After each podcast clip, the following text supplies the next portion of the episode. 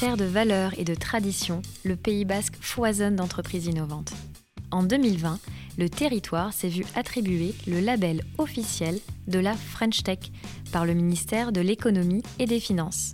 Je m'appelle Nila Tibering, je suis community lead pour la communauté French Tech Pays Basque qui a pour objectif de mettre en lumière les sociétés innovantes locales. Tous les jours, l'association accompagne des femmes, des hommes ambitieux, avec pour objectif de les soutenir, de leur apporter de la visibilité et de créer des synergies avec l'écosystème. Elle œuvre également pour favoriser leur développement à l'international. Avec ce podcast, Leader Inspirant, je vous propose de rencontrer ces dirigeants, ces passionnés, bref, ces personnes animées qui vont partager avec vous leur parcours et leur vision de leurs produits et services de demain. Bonjour à toutes et à tous, bienvenue dans ce nouvel épisode des leaders inspirants de la French Tech Pays Basque. Aujourd'hui, je reçois Manuela Dizier-Chanfro, fondatrice et CEO de Butterfly au connecteur à Biarritz. Alors, créée en 2018, cette société, Butterfly, propose différents services. Le premier, la mise en relation entre les familles d'accueil et les jeunes au pair via une plateforme en ligne et un accompagnement personnalisé et sécurisant. Le deuxième, c'est un programme qui est dédié aux jeunes de 15 à 25 ans pour les aider à prendre des décisions d'orientation avec une méthode basée sur les neurosciences. Et enfin, le troisième qui répond à une problématique actuelle, qui est une application qui s'appelle Chambre étudiant pour faciliter le logement étudiant chez l'habitant. Bonjour Manuela. Bonjour Nila. Bienvenue à ce micro des leaders inspirants de la French Tech Pays Basque. on a pas mal de choses à se raconter, mais pour commencer le podcast, euh, j'aimerais bien que tu nous expliques ton parcours professionnel avant finalement la création de la société Butterfly. Donc merci Nila pour cette invitation. Euh, donc moi, pour parler de mon parcours professionnel, je vais revenir un petit peu euh, aux racines. en fait, je voulais, quand j'étais jeune, je voulais faire un bac professionnel un apprentissage dans l'hôtellerie. Et j'avais des bonnes notes au lycée et mes parents m'ont dit mais va jusqu'au bac. Donc euh, je suis allée jusqu'au bac et arrivée au bac, euh, là c'est moi qui avais pris le goût des études et je voulais continuer, mais eux me disaient mais maintenant que tu as le bac, tu peux aller travailler. Et euh, Internet n'existait pas à l'époque. je voulais faire de l'hôtellerie, mais j'ai pas trouvé la bonne formation et je suis partie faire un IUT GEA, donc de gestion des entreprises et des administrations avec beaucoup de comptabilité. Euh, euh, et, après, j'ai fait euh, une école de commerce, motivée par, par des, des, copains et des copines qui faisaient ça. Et donc, je suis, j'ai fait l'école de commerce de Dijon. Donc, moi, je suis originaire d'Angers. D'accord. Voilà, j'ai fait, je suis partie à Dijon faire mes études. J'ai fait les deux premières années à Dijon. Et ensuite, j'ai fait une année césure entre la deuxième et troisième année en cabinet d'audit à Paris. Dans un cabinet qui s'appelait Salustro Redel à l'époque, voilà, qui a été racheté par KPMG ensuite. Et je voulais absolument faire une carrière internationale. Donc, j'avais décidé, euh, dans le cadre de mon école de commerce, de faire un, double diplôme. Et j'ai été acceptée pour faire un MBA au, Mexique, au Tech de Monterrey. Donc, après mon, mon, année césure, je suis partie euh, au Mexique. Et euh, j'ai financé toutes mes études. Donc, c'était hyper important pour moi d'avoir un CDI après mes études. Donc, j'avais réussi à, à avoir ça ce CDI euh, après à, mon retour au Mexique, je savais que voilà, j'étais embauchée.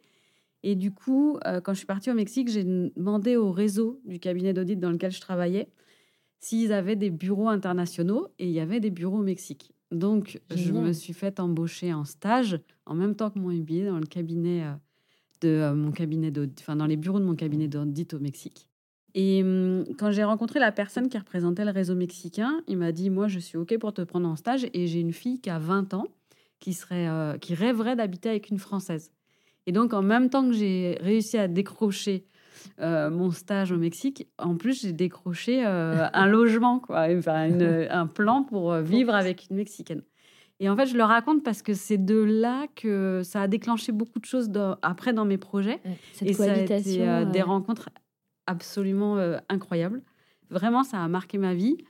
Euh, c'est donc ce monsieur qui s'appelle Vicente Bogarin et ma famille au Mexique aujourd'hui. Euh, et donc, quand je suis arrivée au Mexique, j'ai vécu avec sa fille qui s'appelle Claudia, qui est ma meilleure amie. Et, et, donc, on a toujours gardé contact, on se voit toujours. Donc, j'ai vécu chez elle, c'était génial. J'étais accueillie par cette famille comme si ils m'aimaient encore plus que ma propre famille. Enfin, ils m'ont donné des ailes.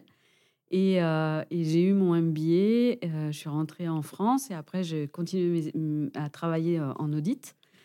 Et j'ai rencontré mon mari en cabinet d'audit. Et puis, j'avais vraiment l'ambition de faire une carrière internationale. J'aime les voyages. C'était mon rêve, c'était ma passion. Donc, je suis rentrée chez TUI, qui est le plus gros tour opérateur mondial qui détient Marmara, Corsair, euh, Nouvelles Frontières, euh, voilà. Mmh. Et je suis rentrée à la direction financière. Euh, je faisais de la fusion-acquisition et j'étais, j'auditais tous les hôtels du groupe. Génial. Donc j'ai voyagé partout à travers le monde. Je suis partie en Polynésie, je suis partie en Afrique, je suis partie en, Asie. je suis partie en Amérique du Sud. voilà, j'ai eu énormément de chance. J'ai eu un parcours qui m'a vraiment permis, voilà, de je voyageais, je partais deux ou enfin plus que ça, je, tous les trimestres, j'étais partie. Ça a comblé ta soif internationale. C'était magique. et donc, en plus, c'était dans le lien de secteur touristique et hôtelier. Et c'était ce que je voulais faire à la base. À la base, ouais. Voilà. Et en 2009, on avait le projet d'avoir des enfants. On ne voulait pas les élever à Paris. Ni moi, ni Stéphane ni moi étions originaires de, de Paris. Et donc, lui rêvait de s'installer au Pays Basque. Et moi, ça me plaisait beaucoup aussi. Et en fait, on s'est posé à Osgore. D'accord. Euh, et donc, sont nées mes deux filles, Alban et Léonie. Et hum, j'ai travaillé un peu dans le milieu du surf chez Billabong euh, pendant un an et demi, deux ans. Et puis ensuite, euh, j'ai travaillé en tant que freelance, en tant que, que conseiller, enfin consultant financier. Et à cette époque-là, la Chambre de commerce de Bayonne recrutait un directeur financier. Et j'ai postulé, et contre toute attente, parce que je n'avais aucune attache locale, je n'étais pas originaire du Pays Basque, je, voilà, je connaissais pratiquement personne ici. J'ai été embauchée. Euh, C'est une terre euh, d'accueil. voilà, comme, directrice financière de la Chambre de commerce de Bayonne, euh, où je suis restée cinq ans. D'accord. Et quand j'ai pris ce poste, qui était quand même un poste qui était bien, qui m'occupait bien, euh, mon mari était aussi, lui, très pris professionnellement. Mes enfants, mes filles, avaient deux ans et quatre ans. Et j'avais toujours eu dans l'esprit d'accueillir une jeune fille au père. Et donc, euh, c'est ce que j'ai fait. Euh, j'avais pas d'abord pour un, soutien logistique parce que euh, j'avais pas de famille aux alentours et puis j'avais vraiment envie de les ouvrir à d'autres langues, une autre culture. Leur transmettre ce que toi tu avais vécu. Exactement. Et rendre voilà tout ce que tout ce qui m'avait nourri et qui m'avait comblé et qui m'avait servi de tremplin finalement. Mmh. et donc, on a accueilli notre première fille au père qui était espagnole, qui s'appelait Inès. Et ça s'en est suivi après sept autres personnes, parce que pendant sept ans, on a été famille d'accueil. donc après, on a eu Carmen, qui est restée deux ans, qui s'est installée en France, qui a après travaillé avec Stéphane. après, on a eu Camilla, qui était colombienne. ensuite, c'est énorme. Et du coup, tout ça, ça, ça t'a permis de te rendre compte qu'il y avait des choses qui pouvaient être améliorées dans ce processus de recrutement de la fille au père, de l'accueil, euh, de l'évolution de, la famille aussi, euh, avec euh, un change de l'organisation. C'est là que tu t'es rendu compte qu'il y avait quelque chose de, à améliorer dans le système? Je trouvais qu'il y avait que ce qui était proposé était perfectible et j'étais très attirée par l'univers de la tech. Ouais.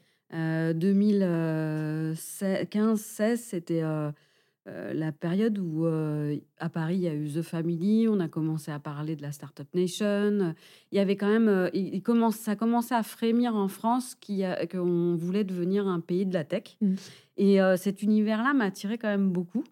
Et puis je trouvais que sur la partie opère, il y avait que un acteur qui est Opera World. Euh, et je me disais, c'est pas possible qu'il n'y ait pas autre chose. Euh, qu'il n'y ait pas d'acteurs français aussi. Qu'il n'y avait pas d'acteurs français. Alors, il y avait des associations avec des agences linguistiques, mais qui faisaient plein d'autres choses mm. que de l'opère. Et, euh, et, ma curiosité, voilà, à, me former à des outils, donc commençant par un blog, et puis après, j'ai voulu aller plus loin. Et c'est comme ça que est né Butterfly. Tu as quitté ton poste qui était quand même stable, euh, posé, euh, établi euh, en tant que DAF d'une CCI, d'un beau, voilà, d'une belle contrée, et pour quitter et pour te lancer dans la vie entrepreneuriale. Alors ça s'est pas fait aussi vite que ça. Comment ça s'est passé ouais, cette En fait, j'ai commencé à avoir un blog, un blog en 2016. En 2017, j'en ai pas, j'ai parlé du projet à Anne-Claire, Anne-Claire Villomé, avec qui j'ai cofondé Butterfly. Qui habitait à Paris et qui me disait écoute, moi, ça, ça, ça me botte trop. Je pense qu'il y a en effet un, vrai besoin. Et avec Anne-Claire, on s'est connus au Mexique. On a fait notre MBA ensemble là-bas. Elle, elle habitait à Paris, elle avait trois enfants, elle bossait dans le conseil. Elle me dit autour de moi, il y a plein de gens qui ont des filles au père. Il y a un vrai bassin, il y a un vrai besoin. Elle me dit moi, j'ai je, je, envie de me lancer avec toi. Mais on n'avait pas la même temporalité parce que euh, moi, je voulais, je pouvais pas quitter mon poste. Enfin, c'était pas, j'étais pas prête à ça. Et puis, d'un point de vue d'équilibre de famille, ça, c'était pas le bon moment. Et donc, euh, Anne-Claire a démarré euh, l'activité sur le bassin parisien. C'était en 2018. Et on a créé l'entreprise en 2018. Et moi, j'étais toujours en poste à la CCI. D'accord. Et à ce moment-là, j'ai demandé à travailler à 80% pour pouvoir me consacrer un jour par semaine sur Butterfly. Et comme tu dis, mon poste, il était quand même super sécurisé. Et moi, je ne voulais pas prendre le risque de tout quitter pour, bah, pour euh, échouer parce que euh, quand on est salarié et on se dit que quand euh, si ça plante c'est un échec. Exactement. ça après ça, a évolué. Ça a évolué. et on est une femme et on a un, boulot sécurisé et donc il y a beaucoup de questions. Voilà, femme, des enfants, petits, un mari entrepreneur. voilà, il y avait c'était une trop grosse prise de risque pour moi. Et euh, donc, euh, on a fait nos premiers placements. Et puis euh, après, en 2019, ben, j'ai sauté dans le grand bain. L'eau était très froide, ça n'a pas été facile, mais j'ai franchi le cap et voilà. Et Butterfly est toujours là. Butterfly est né du coup au Pays Basque avec le siège social au Pays Basque. Oui. Et, et, vous êtes encore dans le grand bain, tout à mm. fait. Et puis arrive en 2020 cette, cette période Covid, cette crise Covid qui nous a tous touchés et qui a paralysé les voyages, provenant de l'international et pendant un long moment. Et c'est là que tu as été agile, que tu as développé un nouveau service dédié à l'orientation et à la prise de décision. Peux-tu nous dire un peu ce qu'elle était l'idée derrière cette nouveauté? C'est-à-dire que euh, en 2020, on, on avait euh, un an et demi d'existence, on avait une belle traction. Et du jour au lendemain, euh, les frontières se sont fermées. C'était quelque chose qui n'était pas arrivé depuis les années 50, je pense. Enfin, même dans un SWOT, jamais de ma vie, j'aurais mis en menace, que euh, les frontières ferment. Euh, donc, encore heureux, il y a eu l'Europe, où on pouvait encore euh, voyager en Europe. Mais la majorité des opères viennent des États-Unis ou d'Amérique du Sud. On avait développé des partenariats en Asie, en Australie. franchement, ça a, été, ça a été une douche froide et un, un, moment qui a été extrêmement compliqué. Et vous auriez pu, tout, tout aurait pu s'écrouler là finalement. Et là, vous avez pu euh, rebondir et, maintenir le cap. Toujours en croissance, tu me disais. Bah, pendant deux mois, je me suis posé la question de fermer. Mmh. Et puis, euh, et puis après, je me suis dit, ben non, euh, on va trouver des solutions. j'avais commencé à me former aux neurosciences et j'avais ce sujet de l'orientation euh, qui, me trottait en tête. Euh, j'avais suivi un programme qui s'appelait Un après-midi pour demain. Euh, et, donc, ça répondait à un vrai besoin de nos jeunes que de les accompagner en fait dans leur prise de décision. Je le vivais avec les jeunes qui veulent partir au père parce que finalement, un au pair, il a entre 18 et 30 ans, mais la plupart ont entre 18 et 25 ans partir euh, se déraciner, quitter son pays, quitter sa famille pour aller vivre dans une nouvelle famille, dans un nouveau pays, c'est quand même un gros challenge. A une recherche de soi, de connaissance de soi là aussi. Totalement. Et donc, euh, ces, ces opères-là, on les accompagnait de façon euh, informelle, j'ai envie de dire.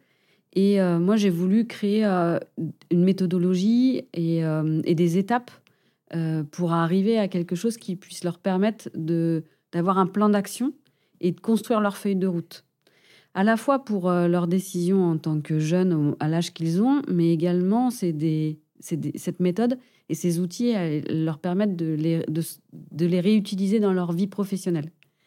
Et on sait bien aujourd'hui à quel point on peut être amené à bifurquer pendant nos études, à se reconvertir euh, pendant qu'on est euh, qu'on travaille. Et puis, très sincèrement, je me suis dit que si moi j'avais eu ça à leur âge, je pense qu'il y aurait des choses qui auraient été euh, nettement plus simples en fait. Plus simple, oui. Du coup, cette méthodologie et ce, ce, process, donc c'est sur euh, quatre semaines.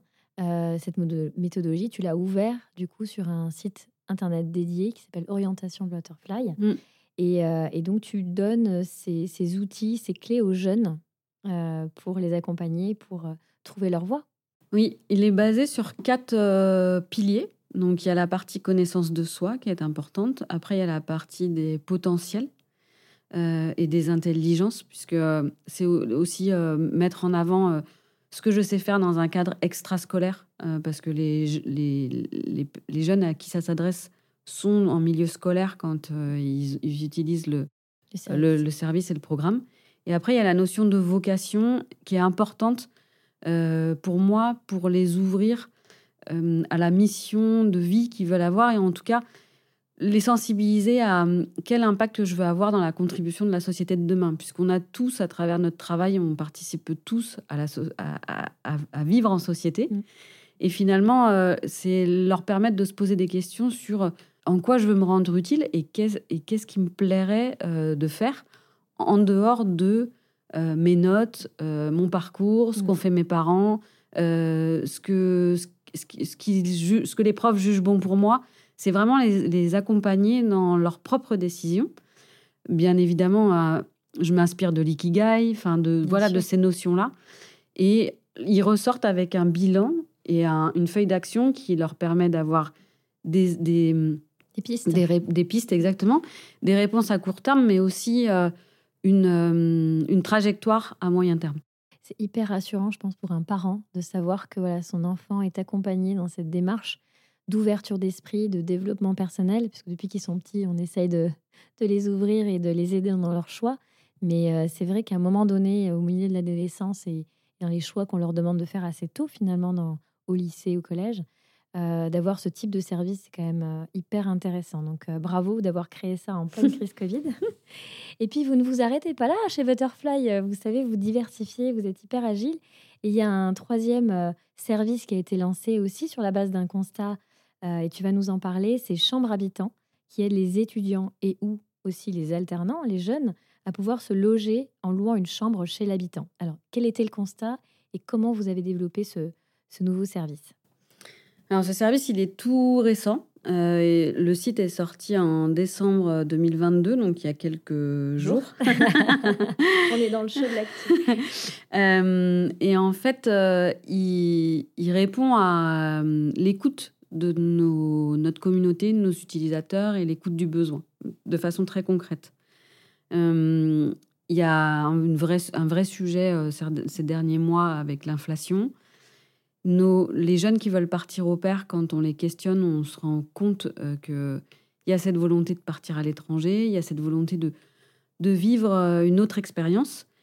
Euh, et, finalement, faire le lien dans la mise en relation entre une famille d'accueil et un étudiant, c'est notre cœur de métier chez Butterfly.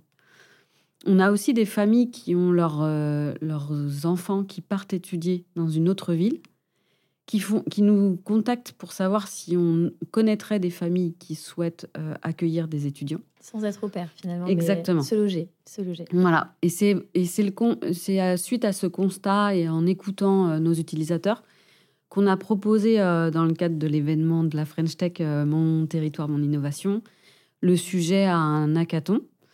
Euh, parce qu'avant de se lancer et de, d'investir dans un nouveau service, il fallait qu'on se fasse quand même une idée de, de l'adéquation de notre idée avec, avec le concept et, et, si ça parlait vraiment aux jeunes, aux jeunes et à notre public. Et donc, euh, ben, tu le sais bien, ce sont des lycéens qui ont, qui ont porté, qui ont porté le, sujet lors du hackathon et qui ont gagné le prix, euh, le vote du public. Et à partir de là, on s'est dit que oui, on était dans le vrai et qu'on répondait à, un besoin double. Et donc, on a sorti la solution. Donc, elle est euh, en version bêta. Elle, pour l'instant, on la propose que sur les Pyrénées-Atlantiques, que sur le 64. Et en 2023, en fonction de comment ça se développe, on l'ouvrira sur la région Nouvelle-Aquitaine et, probablement sur tout le territoire de la France. Bah oui, puisque la crise du logement, ça touche évidemment le Pays Basque, le 64 et la Nouvelle-Aquitaine, mais aussi le reste des, territoires euh, français. Et du coup, en plus, euh, je trouve par rapport à ce service, on parle souvent d'échanges intergénérationnels, de valeur ajoutée euh, par rapport à ces échanges et ce lien qui est créé. Et finalement, les personnes âgées, les seniors pourrait tout à fait bénéficier de, de, de, valeur entre la création de ce lien avec un jeune qu'elle reçoive chez elle. Donc, il faut juste les rassurer, je pense. Et c'est vrai que ce service que vous mettez en place permet de, gérer toute la paperasserie administrative qui peut être compliquée pour, pour ce type de, profil et vous apporter un service qui a une valeur ajoutée humaine, avec un lien qui peut se créer avec le jeune. Et donc, ça, c'est quand même canon. Donc, vous prenez en charge tout, tout, ce qui est administratif, tu me confirmes? Oui, totalement. Le, notre euh, notre euh, service, c'est de simplifier la relation et simplifier euh, les processus et la démarche. Donc, les personnes s'inscrivent sur le site. on les met en contact avec des choix personnalisés. Et ensuite, on s'occupe de, la enfin, de, de la signature du contrat et pour chambre habitante, du paiement du loyer. C'est-à-dire que le loyer transite par Butterfly. Euh, et nous, on se rémunère en prenant une commission sur le loyer du côté étudiant et du côté euh, du, loueur. D'accord, très bien. Donc aujourd'hui, finalement, Butterfly, vous avez trois sites. Mm. Butterfly, donc Au Butterfly, Orientation Butterfly, et puis euh, Chambre Habitant. Ce sont trois sites qui sont distincts. Est-ce que c'est un souhait de faire le pont entre ces activités, d'en créer un seul? C'est quelle, quelle, serait la, vision derrière ces trois services? Alors oui, euh, probablement qu'un jour on ira vers euh, une réunion de tout. Euh, enfin, les choses se sont développées les unes après les autres et, et, enfin, existent aujourd'hui aussi individuellement et indépendamment. C'est vrai qu'Opère Butterfly, c'est un site trilingue et lui, mais 70, enfin plus que ça, 80% du trafic, il vient de l'étranger. après, euh, l'orientation aujourd'hui, il est, il est adressé à un public français, euh, chambre habitant aussi. Donc on, va se laisser le temps de voir comment tout ça se développe. Euh, ce qui encapsule le tout véritablement, c'est le podcast de la grande famille, oui, vrai. qui fait le lien entre chaque activité et qui explique l'ADN de Butterfly et, et nos valeurs, et, et, qui permet aussi de faire vivre notre communauté, parce que c'est vrai que sur l'activité au pair, on a une vraie communauté euh, d'étudiants, de familles, euh, à la fois euh, enfin, de multinationalités. Et c'était la volonté que de les faire vivre. et il faut savoir que l'opère aujourd'hui est quand même notre activité principale. Mm. Et c'est vrai que le rouage, il est vraiment bien. On l'a vu quand tu m'as montré la plateforme, il est vraiment bien pensé et réfléchi et pratique pour les parents, les familles d'accueil. C'est-à-dire qu'on choisit vraiment euh, quel type de profil on veut en termes de, euh, de, filles au père ou de jeunes au père, euh, les emplois du temps, les services qu'on souhaite qu'elles fassent. Et donc c'est vrai que c'est un vrai service. Et donc on se retrouve entre podcasteuses et Manuela. Et du coup, c'est vrai que le, le, podcast que tu as créé, La Grande Famille, ça peut rassurer les familles d'accueil ou même les, les jeunes au père qui, qui souhaitent avoir un retour d'expérience sur ce, sur cette belle rencontre entre une famille et un jeune d'une nationalité différente. Oui, parce que c'est une vraie aventure en fait que d'être au père, à la fois pour la famille et à la fois pour l'opère. Pour la famille, c'est euh, intégrer euh, quelqu'un euh, d'une autre nationalité qui va être membre de la famille. On lui ouvre notre propre intimité, on lui confie nos enfants, on partage notre quotidien avec elle. donc il y, a quand même une richesse dans tout ça que je trouve hyper intéressante de faire vivre à travers le podcast. Euh, et côté au c'est euh, c'est pareil, c'est-à-dire que on, quitte son pays, on va vers l'inconnu, on va dans un environnement où on parle pas notre langue, on doit s'occuper d'enfants, se faire aimer par les enfants, se faire aimer par les parents, tout ça dans une, dans, un, dans une langue qui n'est pas la nôtre. Euh, se repérer dans l'espace, euh, dans un nouvel, euh, une nouvelle vie, un nouvel environnement. On a beaucoup d'opères qui doivent conduire quand elles arrivent en France. Chercher les enfants à l'école. Exactement. Donc, et, elles doivent s'adapter à des interlocuteurs hyper variés. Et c'est là où je trouve que vous jouez vraiment le tir de confiance en accompagnement, en accompagnant les familles et cette, ce jeune au père qui peut être un peu perdu en effet. Mm. Et donc, euh, par ailleurs, donc dans l'écosystème Pays Basque, tu es très impliquée dans la French Tech Pays Basque en tant que trésorière. Qu'est-ce que cette euh, expérience t'a apporté euh, par rapport à l'écosystème local? En tant qu'entrepreneur, je trouve que le plus dur, c'est de faire face à la solitude de l'entrepreneur. On, le, on en parle souvent, mais il faut vraiment le vivre pour se rendre compte à quel point. Tout à l'heure, je parlais de, de, sauter dans la piscine et dans une eau froide. Enfin, il y a vraiment cette. Euh, c'est très imagé, mais c'est vraiment ça. C'est-à-dire que euh, avant de, de, nager correctement et puis euh, de pouvoir trouver son chemin, trouver son chemin voilà, c'est pas qu'une piscine en fait. il faut prendre la vague. Et voilà, faire face à certaines marées. parfois, la houle, elle est très forte. Et dans ces cas-là, on est content d'être entouré parce que on, ça évite de se couler, de, de couler quoi. Mm. Donc, donc c'est vraiment, il y a vraiment de ça. Moi, mon implication à la French Tech, elle est, elle est aussi liée à différentes choses. C'est-à-dire que j'ai travaillé cinq ans à la chambre de commerce. Euh, j'ai eu, euh, enfin, c'est véritablement en m'inspirant aussi de ces des entrepreneurs élus de la chambre de commerce que j'ai aussi franchi, que j'ai osé franchir le cap que de créer euh, mon entreprise, parce que ils t'ont inspiré. oui, ils m'ont, ils m'ont inspiré, ils m'ont, c'est vraiment le terme. Ils m'ont, montré, enfin, j'étais, j'étais consciente des difficultés que ça pouvait représenter. Et, euh, et, puis à 40 ans, je me suis dit, si je le fais pas maintenant, je le ferai jamais et, je le regretterai. Donc euh, autant euh, le tester et ça fonctionne, ça fonctionne pas, j'apprendrai plein de choses et puis j'en ferai, il en ressortira quelque chose d'une façon ou d'une autre en fait.